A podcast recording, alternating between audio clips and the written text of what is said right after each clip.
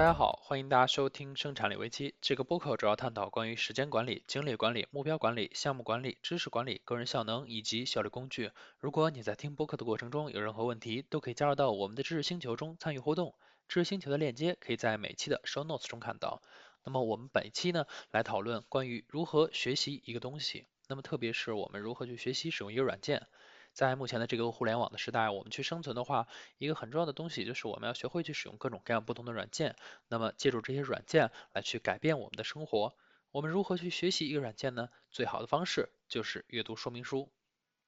那么这个呢理念我听的最早的是在 Milkshake 杨的他的播客中 Bad Coffee 当中的第二期 Episode Two How to Start from Scratch 如何从零基础开始。那么在当中，他提到他使用 Useless 这样的一款写作软件时，他会先打开 Preference 偏好设置，然后看一下偏好设置中所有的内容。那么对于我自己来说，我当时呢也只是知道这样一个，我并没有去实践。在我过去的这样的一段开发的经历当中呢，举个例子说，我在进行网页开发的时候，我一般使用 Bootstrap。那么使用 Bootstrap，它可以很方便的去开发你自己想要的一些界面，还不至于太丑。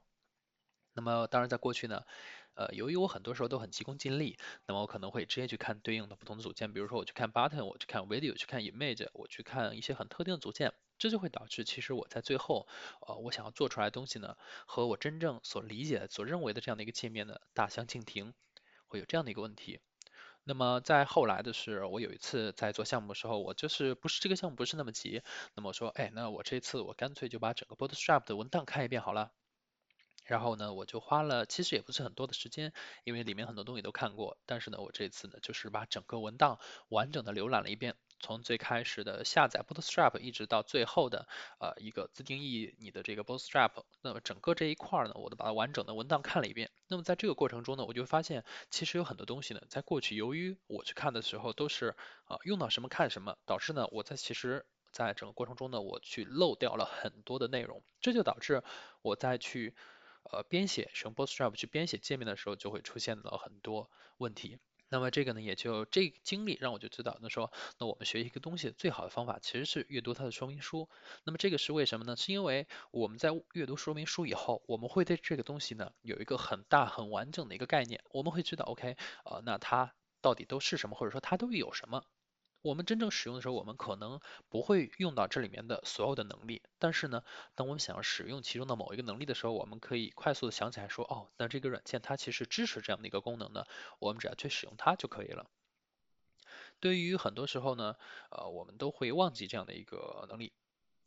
这个呢，我觉得你也不用太过于担心，因为呢，这个文档呢并不会消失，它也不要求你说 你一定要是。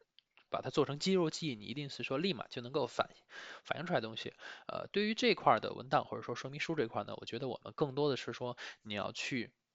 能够知道，当你想要用的时候，你大概大概能够在哪儿查，或者说你能够在哪儿搜索到它就可以了。你真不一定要把它所有的记下，因为这个东西的确是太多了，我每天接触到的软件也实在是太多了。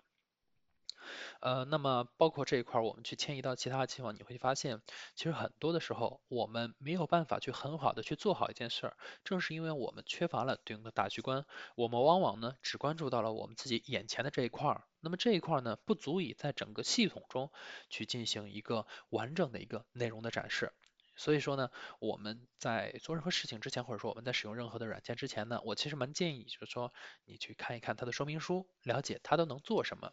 说起来呢，在过去的这很多时间里，我买的很多电子产品，我确实也没有那个耐性说去一点一点去读它的说明书，导致呢这个软件或者说这个设备里面的很多功能我都没有用过，都没有很好的去用过。